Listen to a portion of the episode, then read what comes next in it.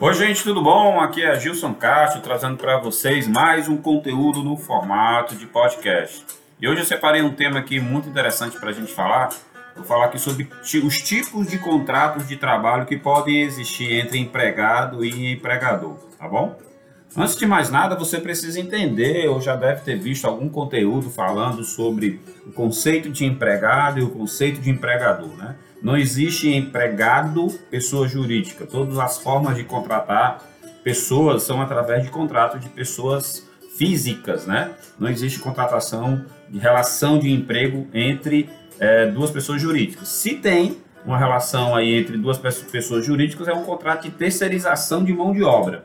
É diferente de um contrato de trabalho firmado entre empregado e empregador, onde o empregador pode sim o empregador, patrão, emprega, é, é, é, empregador é, simples em conjunto, né? empresa, CNPJ, só, ela pode ser pessoa física ou jurídica.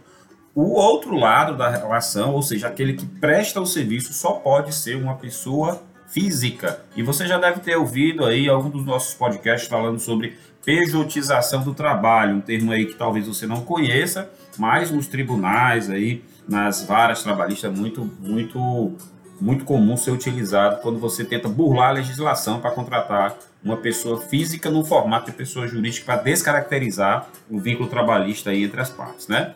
Mas vamos voltar aqui ao tema desse podcast, que são as formas de contrato de trabalho, né? Um contrato de trabalho, os dois tipos de contrato de trabalho mais comuns, tá, que a gente pode encontrar, é, são os, os contratos de trabalho por tempo determinado e por tempo indeterminado, tá? E aí a gente já entra aqui, quando a gente fala em contrato de trabalho indeterminado, é aquele que você entra, é, pode ou não ter um contrato de experiência, que aí o contrato ele fica temporariamente por contrato de trabalho por tempo determinado, que é até durar a experiência daquele contrato. E logo em seguida, se ele for, se ele não for rescindido, findado o prazo da experiência, ele automaticamente ele vira um contrato de trabalho por tempo indeterminado, que o próprio nome já diz, não tem tempo para terminar.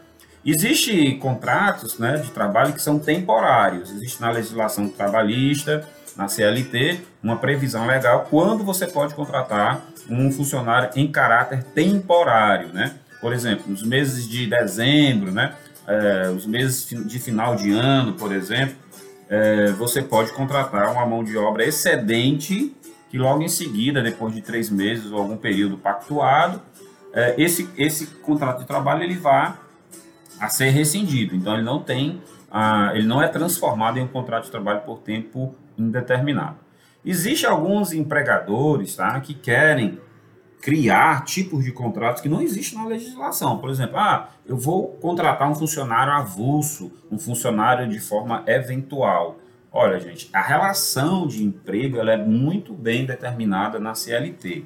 Ela tem uns pré-requisitos legais em que o empregador não pode dizer assim, olha, eu não sabia que era assim, aí eu acabei contratando errado, mas não, não houve da minha parte nenhuma má intenção, eu não tinha vontade de burlar a legislação. Isso não adianta, tá, gente? A legislação diz que é dever do empregador conhecer as regras trabalhistas antes de firmar qualquer contrato. Então, não existe contrato eventual, né? Ah, é temporariamente. Não, existe um contrato de trabalho por tempo determinado, né? Ele é temporário. Não existe firmar um contrato é, com a pessoa física sem colocar na carteira de trabalho que aquilo ali é, um, é, um, é uma prestação de serviço, mas não é uma relação de emprego. Cuidado, tá? A gente já explicou em outros materiais, inclusive em outros podcasts, que não existe essa relação. Uma vez você caracterizando alguns elementos da relação trabalhista, é sim um contrato de trabalho. É, existe o um contrato de trabalho, que você pode estar lembrando aí, que é quando eu contrato um, um, um trabalhador no caráter autônomo, né? Ele é autônomo, ou seja, ele é uma pessoa que trabalha, ele firma contratos de acordo com aquela atividade a ser desenvolvida, porém a legislação diz que ao contratar um funcionário como autônomo, ele não pode ser um trabalho de forma contínua, ele tem que ser realmente um trabalho eventual, Né? Ah, vou contratar um funcionário para fazer a pintura da minha empresa. Né? Vai demorar ali três, quatro, cinco semanas, dois meses. Aí é um trabalho autônomo. Você vai pagar por aquele trabalho que está sendo contratado. Aquela pessoa presta serviço para mim, depois é prestado serviço por várias outras pessoas. E por aquele, aquele serviço autônomo, eu tenho a obrigação de recolher INSS na fonte, que é de 11%, e dependendo se for serviço, também tem um ISS que eu vou reter ou não, e tenho que recolher isso aos cofres dos órgãos fiscalizadores das entidades que ficam encarregadas de cobrar esses tributos. Então, entenda, né? Uma vez firmado o contrato de trabalho, eu tenho que delimitar bem que tipo de contrato de trabalho é esse e tenho que me precaver antes do início do contrato de trabalho, antes do trabalho ser exercido, né? para que o contrato não passe a valer de forma tácita, né? É, de forma expressa ali, para que você não tenha problema, né? Então você tem que formalizar tacitamente o contrato, botar por escrito. Se for um contrato de autônomo, tem que prever algumas cláusulas, algumas coisas, responsabilidade de cada um, de preferência. Mas a gente sabe que no Brasil existe muita contratação verbal, né? Aquela contratação de boca, como o pessoal fala. E isso causa, às vezes, alguns problemas futuros. Então, tire da sua cabeça. Não existe um trabalho eventual que você vai pagar por produção ou tem uma relação de emprego ou não tem relação de emprego. Para não ter relação de emprego, você tem que tomar alguns cuidados. Então, não existe essa, esse trabalho eventual. Com o processo de pandemia, algumas, algumas empresas passaram a adotar o trabalho em home office. O trabalho em home office é uma modalidade que na CLT, depois de 2017 com a reforma trabalhista, né, ele chama de teletrabalho. Existe o teletrabalho existe o home office, tá? Vamos tomar cuidado, depois verificar na legislação a característica de cada tipo de trabalho. Mas não é um contrato de trabalho de home office. Contrato de trabalho já existe entre empregado e empregador e a modalidade de prestar o serviço será na casa do funcionário. Porém, para isso, o empregador tem que ressarcir os custos daquele trabalho, ter algum adicional para compensar espaço, alocação de espaço, uso de internet do funcionário, o uso do computador, se o, se o empregador vai alocar um computador para o funcionário ficar em casa prestando um serviço no formato de home office, né? E também foi trazido pela última reforma trabalhista, última e única, né? Porque só houve essa reforma trabalhista, né, de 2017.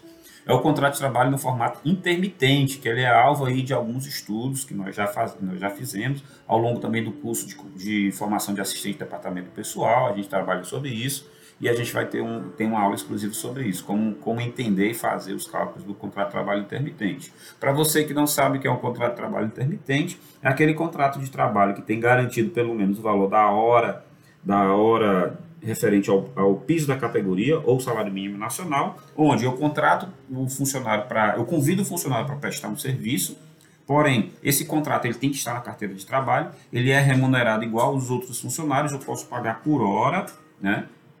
E eu também posso o seguinte, eu também posso não, eu devo no final do, da execução do trabalho remunerar o funcionário equivalente a, ao valor da hora de trabalho ou dia de trabalho dele férias e 13 terceiro proporcional, recolher sobre esses valores, sobre esse montante, INSS e FGTS desse funcionário que prestou serviço para mim de forma intermitente, ou seja, não é contínua. Né? Eu posso precisar dele em períodos específicos, mas ele não está à disposição da empresa. Ele vem, executa um serviço, vai embora e eu pago todos os encargos e eu pago todos os direitos dele lá de imediato, na hora do pagamento. Né? Existem é, é, empresários ainda que falam do contrato de trabalho de forma parcial.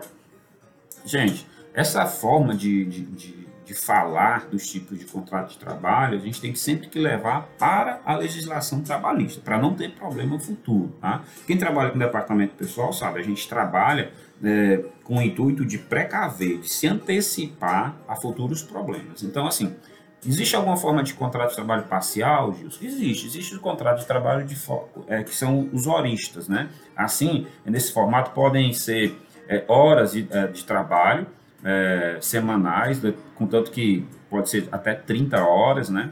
Sem a possibilidade de implementação de horas extras. E 26 horas, às vezes, com a permissão de acréscimo de no máximo 6 horas suplementares. Isso aí é o que tem na legislação quando você tem contrato de trabalho por, é, de forma parcial, que é por hora, o horista, né, que a gente que geralmente é falado, né?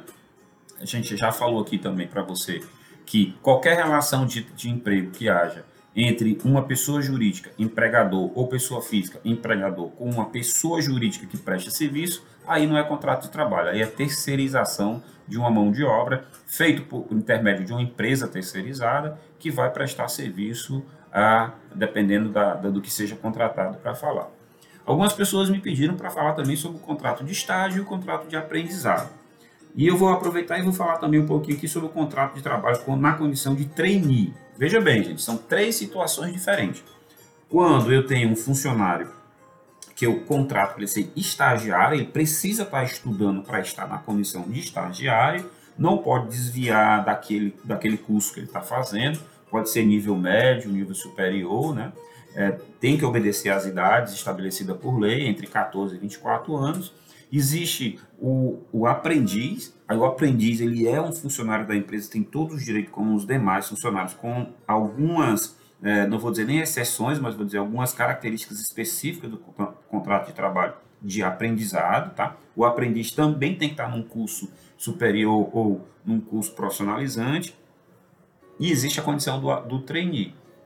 Geralmente a empresa abre é, vagas para trainee quando ela quer formar profissionais da área de gestão, né? É, primeiro passa-se um período de até dois anos, né? É, trabalhando é, numa empresa, numa condição especial, em que você já está executando, mas você é exigido, você cumpre um horário normal, porém você está sendo capacitado, você está sendo conduzido a um cargo de gestão, e aí você fica na condição de trainee, mas ele é uma relação de emprego normal como as dos demais funcionários, com o intuito de formar uma liderança dentro da empresa, com o intuito de formar alguém com poder de, de, de decisão dentro de uma empresa, ligado geralmente ao, ao corpo diretor da empresa. Então, gente, esses são alguns formatos de contrato de trabalho que eu resolvi trazer aqui para você que é empresário, para você que é estudante na área de DP, para você que quer conhecer um pouco mais essa relação de emprego, como ela ocorre, né? Os contratos de trabalho, eles são sim, devem ser firmados de forma por escrito, tá? É, é, muito arriscado você ter contrato de trabalho de forma verbal, porque no caso de alguma ação trabalhista, no caso de uma das partes procurar a justiça para ter seus direitos garantidos, o que, que você vai encontrar? A palavra de um contra o outro. E cabe ao empregador provar que aquilo que está sendo pleiteado na Justiça do Trabalho é, é, é, não é verídico ou compromete o, empre, o empregador. Então, geralmente, essas questões elas são voltadas no meio formalizado para que não haja problema futuro. E um último detalhe que eu chamo para você é com relação à grande maioria dos contratos que nós falamos aqui, independente do trabalhador exercer a atividade na empresa ou em sua residência ou fora dela, né, existe também aquele, aqueles, aqueles aquelas funções em que o funcionário é contratado de forma é, não eventual, de forma contínua, ou seja, um, um contrato de trabalho de forma indeterminado, em que ele pode não trabalhar dentro da empresa, ele pode trabalhar sempre externo e aí tem umas características específicas para ele também. O que, que eu aconselho a você? Essa área de departamento pessoal é muito complexa, ela é muito cheia de legislações e detalhes. Eu aconselho que você Sempre que tenha dúvida, procure um especialista na área de DP, procure um contador, procure uma pessoa mais esclarecida sobre esse assunto, para que você não erre a forma de contratação. Muitas vezes, gente, você contratar um funcionário de forma errada, por algum equívoco, que é normal, tá? Por alguma informação que não chegou correta para você fazer a realização do cadastro do funcionário, é, e você acaba errando esse cadastro. O que, que vai acontecer? É, geralmente, quando há algum erro logo no início da relação de contrato de trabalho entre empregado e empregador, é, para corrigir algum erro que tenha ocorrido nessa contratação, o ideal, o melhor, a coisa certa a ser feita é põe fim no contrato de trabalho que foi iniciado de forma errada, demite esse funcionário e contrata-se, pode-se contratar ele novamente é, no formato correto. Entenda, existem algumas coisas na legislação trabalhista que não pode ocorrer. Você contratou um funcionário com um salário X e esse salário não é o correto, era para ser menos, não existe redução de salário é, para funcionários que têm vínculo trabalhista. Você contratou um funcionário, promoveu esse funcionário e depois ele não se deu, é, ele não atendeu às expectativas com aquele cargo, você não pode voltar ao cargo anterior. Você até pode, mas você não vai poder mexer em salário, porque uma das regras qual é? Não pode ter redução de salário. você transferir um funcionário de um setor para um outro setor. Não há problema, desde que você ocorra, desde que essa nova função dele esteja dentro de, das atividades que ele já faz. Se for mudar as atividades, vai ter que mudar também as funções dele, vai ter que mudar provavelmente o cargo, salário. Sempre entendendo, se for mudanças de cargo em que você não vai criar nenhuma diferença de salário para outro funcionário, por exemplo, eu estou transferindo o funcionário de um caixa de um supermercado que fica numa região sul da cidade, e ele vai ser caixa de supermercado, mas num outro supermercado na região norte da cidade. Se esse funcionário que está sendo transferido está indo de uma loja para outra e lá, na, na loja que ele vai trabalhar, nova loja, todos ganham o mesmo salário que ele, ou menos, Aí você vai ter, se eles ganham todos o mesmo salário, não vai ter problema. Se ele ganha menos ou ganha mais, aí você vai ter problema.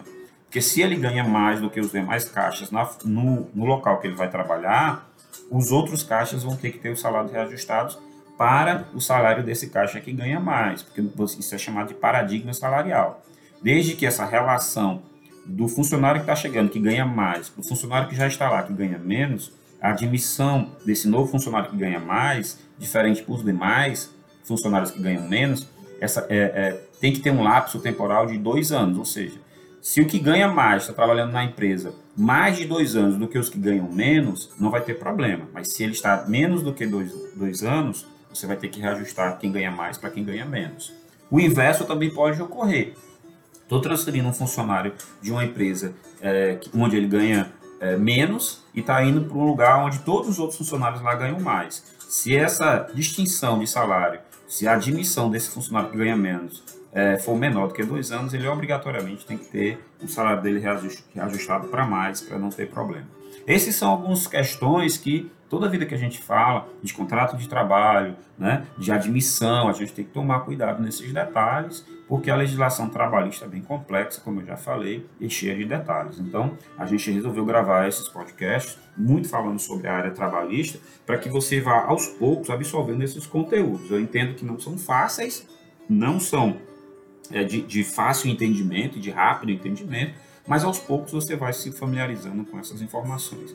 Para quem é empresário, isso é fundamental, porque muitas vezes você fica de perguntar isso depois para o seu contador, para ir atrás dessa informação, acaba contratando no calor ali da necessidade e depois não tem como voltar atrás. Para você que trabalha com DP, que estuda sobre departamento pessoal, né? e trabalha com folha de pagamento, muito cuidado. Esses erros, uma vez cometidos, eles não podem ser regularizados de forma tão fácil e tão simples, tá bom? Então, gente, esse é o conteúdo que eu separei aqui para a gente falar sobre contrato de trabalho, né? Os diversos tipos de contratos de, trabalho. Outros contratos de trabalho nem existem, as pessoas querem criar, que eu chamo a terceira regra, né? Uma regra que não existe. Existe a regra certa e a, e a regra que é errada e as pessoas querem criar uma regra mais ou menos né, para se adequar. Isso não, não tem veracidade perante a legislação. Fique com cuidado aí, praticando e estudando esses assuntos. Tá? Em casos de dúvida, como sempre, eu me coloco à disposição. E se você tem alguma informação adicional, alguma coisa que queira, algum tema que queira que eu fale aqui nos formatos de podcast, também entre em contato aí com a gente é, para a gente poder te ajudar.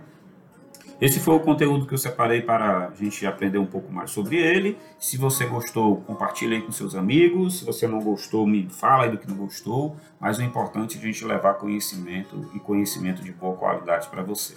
Então, nós aqui ficamos muito preocupados com, com o dia a dia e a vida das empresas, principalmente que no Brasil a gente vive um período sempre em crise, né? Mas nós nos colocamos à disposição para ajudar naquilo que for possível. É? Então, eu vou ficando por aqui. Um grande abraço para você. Até o nosso próximo episódio. Fique com Deus. Muito obrigado.